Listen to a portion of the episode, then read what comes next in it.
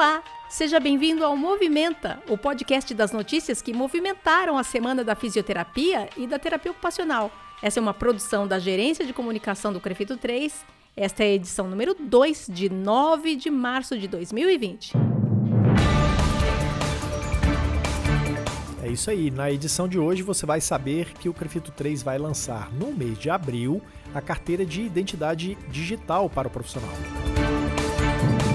Também vamos trazer informações importantes sobre o processo de mudança do novo sistema de dados do Crefito 3 e no que isso vai afetar seus prazos para emissão de boleto da anuidade 2020.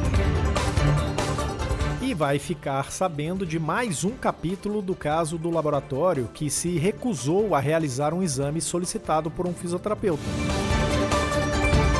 No quadro Mais Ética, por favor, a gente vai ouvir o diretor de fiscalização do Crefito 3, Dr. Luiz Fernando de Oliveira Moderno, falando sobre os perigos de ser muito criativo quando se define um nome para o seu consultório ou clínica. E no quadro Feito para Você, a gente resgata uma entrevista que te ensina sobre o jeito mais certo e eficiente de trabalhar o marketing do seu negócio. A apresentação do podcast é minha, Mônica Farias, jornalista, e está comigo para mais essa edição o Túlio Fonseca, gerente de comunicação do Conselho. Tudo bom, Túlio? Tudo bem, estamos aqui. Então vamos começar. Vamos lá. Identificação digital já é algo bastante comum no dia a dia de muita gente no Brasil. O pessoal já está acostumado com a carteira de habilitação, a CNH digital com o título de eleitor digital e por aí vai. E daí o Crefito 3 pensou, por que não oferecer essa facilidade, essa comodidade para os inscritos no conselho? É, e assim foi nascendo o projeto que no próximo mês vai se tornar realidade, a carteira profissional digital do Crefito 3. A gente tá falando dela mesmo, a sua carteirinha do Crefito, como o pessoal costuma chamar, ou o meu Crefito. O pessoal também chama assim. Essa carteirinha também vai poder estar com você num aplicativo de celular. É, e eu falei de CNH digital, né? Pois é, a mesma tecnologia que é usada na CNH digital vai ser aplicada na carteira digital do Crefito 3. Eu conversei com a coordenadora da Secretaria de Registros do Conselho, a Michele Lima, e ela me explicou que o aplicativo da carteira é super fácil de usar, bastante intuitivo e que ele tem travas de segurança. Quer dizer, se alguém roubar seu telefone, se você perder, o Crefito consegue cancelar aquela versão digital do seu Crefito. O início de implantação da carteira digital vai ser agora em abril e vai ser um processo em fases, já que o Crefito 3 tem hoje mais de 80 mil inscritos. E eu acho importante também falar que a emissão da carteira digital do profissional é estilo 0800, Eita. ou seja, de grátis. De grátis. O profissional, ele não vai pagar nem um centavo a mais para ter seu Crefito em versão digital. E o Crefito 3 abriu março com bastante coisa nova no campo tecnológico, né, Túlio? E não é?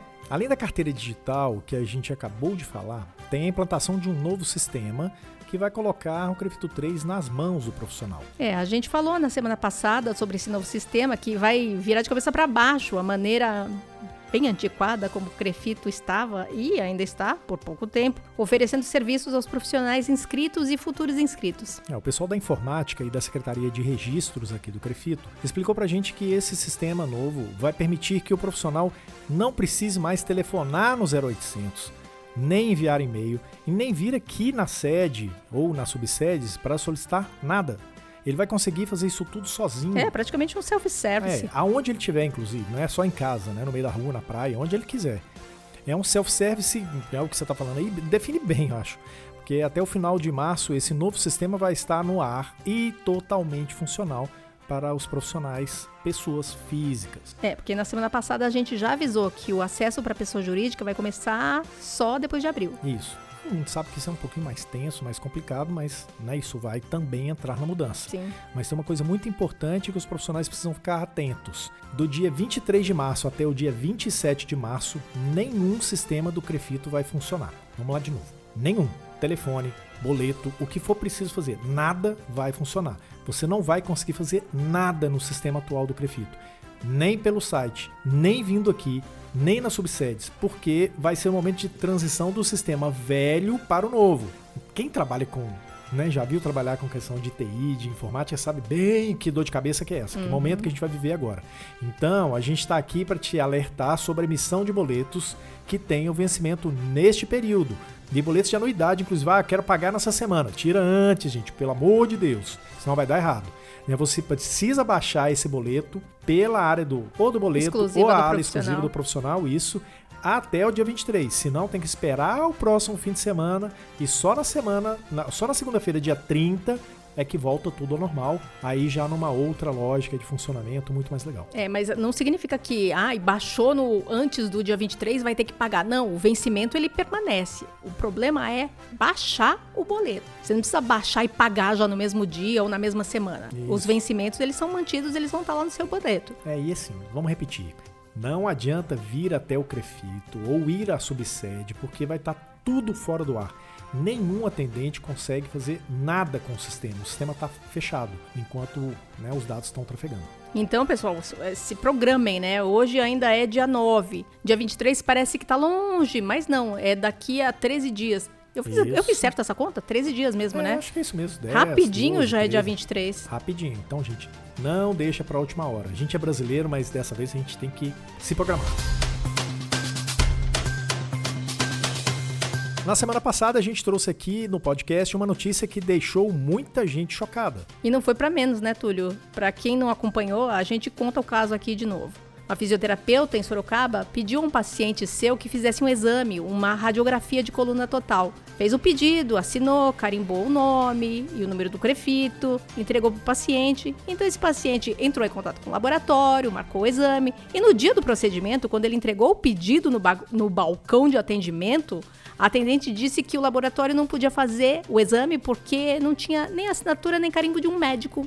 É, daí o paciente entrou em contato com a físio, contou para ela o que aconteceu. Ela então se revoltou, claro, óbvio, e entrou em contato com o Crefito 3. Né? Mais ou menos assim a fala dela, me ajuda. O que o Crefito pode fazer sobre isso? Eu sou profissional de primeiro contato e tenho o direito de solicitar exames. É, e assim que o Crefito 3 recebeu essa denúncia da profissional, como primeira medida já mandou uma notificação extrajudicial para o laboratório. O jurídico do Crefito preparou um documento com toda a legislação, explicando quem é o fisioterapeuta, mostrando as leis, mostrando que o profissional tem competência técnica e legal para solicitar exames e questionando em que, que o laboratório se baseou para negar a realização do exame solicitado pela Físio. Agora a gente entra no novo capítulo, que é um negócio mais absurdo que a recusa do laboratório. É. Tá preparado aí? Preparem-se. Olha só o absurdo.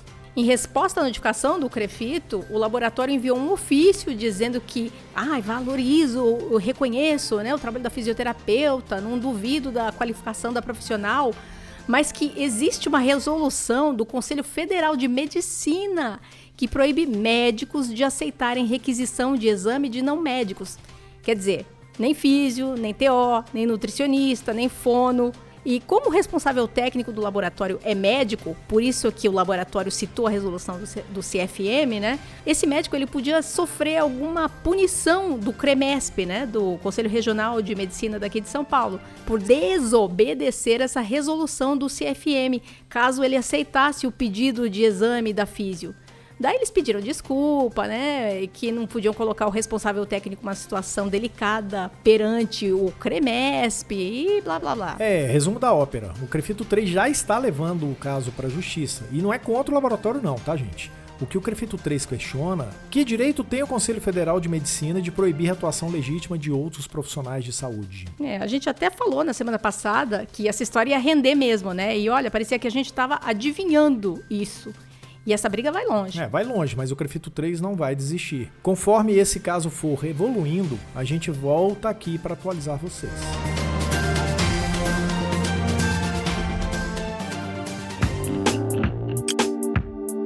No mundo dos negócios, quando a gente fala em ser necessário se destacar de alguma forma dos seus concorrentes, não significa que seja necessário partir para apelação, né?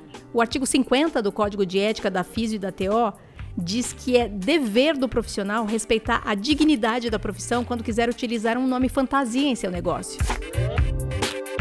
No quadro Mais Ética, por favor, ouçam o que o diretor de fiscalização do Crefito 3, Dr. Luiz Fernando de Oliveira Moderno, tem para dizer para a gente a respeito desse assunto. Então, o nosso código de ética, no seu artigo 50, está escrito o seguinte: quando o fisioterapeuta, em serviço ou consultório próprio, utilizar nome fantasia, sua divulgação deverá respeitar o preceituado neste código e a dignidade da profissão. O que a gente pode entender aqui? É que o fisioterapeuta e o terapeuta ocupacional, obviamente, eles devem evitar um nome fantasia que de alguma forma denigre as profissões. Por exemplo, digamos que seja algum nome que vai induzir o paciente, nosso cliente, a entender que ele vai fazer, por exemplo, um tratamento, uma intervenção milagrosa, por exemplo. Isso está previsto em outros dispositivos no Código de Ética, que você não pode prometer terapia infalível, nada disso. Né? Então, o nome, o nome fantasia ele deve ser um nome. Nós, nós aqui do Conselho entendemos que o colega pode e deve divulgar a profissão, divulgar seu consultório, sua clínica, tudo mais. Só que ele não pode perder nunca de vista essa questão do respeito à profissão, à dignidade da profissão, né? e mesmo frente aos pacientes. Né? Então, uma das principais, um dos principais problemas que a gente encontra com relação a esse dispositivo é realmente quando o colega ele cria um nome fantasia e divulga, principalmente terapias infalíveis. Né? Então a gente evita, a gente sempre orienta, não queira induzir o paciente a achar que por um nome fantasia pode fazer um serviço milagroso, por exemplo. Então, o ideal é que esse nome tenha um certo comedimento, que ele esclareça o que o paciente vai encontrar no consultório ou na clínica, mas que, por outro lado, não induza a erro o paciente. A gente aqui no Crefito 3 acompanha o esforço de muitos profissionais empreendedores da fisioterapia e da terapia ocupacional. E a gente vê muito desse esforço se tornando energia desperdiçada. É, a gente vê mesmo, quando o assunto é alavancar os negócios de uma clínica, de um consultório, muitas vezes o profissional não sabe nem onde, nem como começar. Não sabe o que, é importante fazer. É, acham que promover um negócio é ficar fazendo postagenzinha em Face e Insta. E isso aqui para comunicação, isso é muito difícil, porque a gente observa isso que você está fazendo isso errado, errado né? Errado, muito errado. No ano passado, a gente trouxe para vocês uma entrevista com um profissional de marketing que é também fisioterapeuta e que entende muito bem o que é essa sua realidade como empreendedor nós, como fisioterapeutas e terapeutas ocupacionais, quanto a resolver uma disfunção cinética funcional daquele cliente ou paciente, talvez a gente tenha que ver ele como paciente em si. É uma pessoa que precisa, que passivamente precisa dos nossos serviços, né, para retornar as funcionalidades, à melhor qualidade de vida que ela tem. Só que focar só nisso, o fisioterapeuta ele perde uma segunda identidade que às vezes é muito necessária para ele, que é a identidade do empreendedor e talvez do empresário que se que nasça também dessa que nasce desse, dessa linha de pensamento. Então, como empresário, como empreendedor, ele tem que pensar em ter cada vez o que mais clientes, porque um consultório, uma empresa sobrevive de clientes. Como você disse, é o fundamento principal do marketing, né? E o marketing é uma ciência administrativa, né? Sem o qual, se você arrancar o marketing de uma empresa, é como se arrancar seu coração. Essa entrevista a gente fez em 2019 com o conselheiro do Crefito 3, o Dr. Gerson Ferreira Aguiar. E ela está na íntegra nas edições 23 e 24 do podcast Físio Então em Movimento. Podcast esse que você encontra em, diversas, em diversos tocadores e também no YouTube. Esse conteúdo, gente, mais uma vez, né, foi feito para você.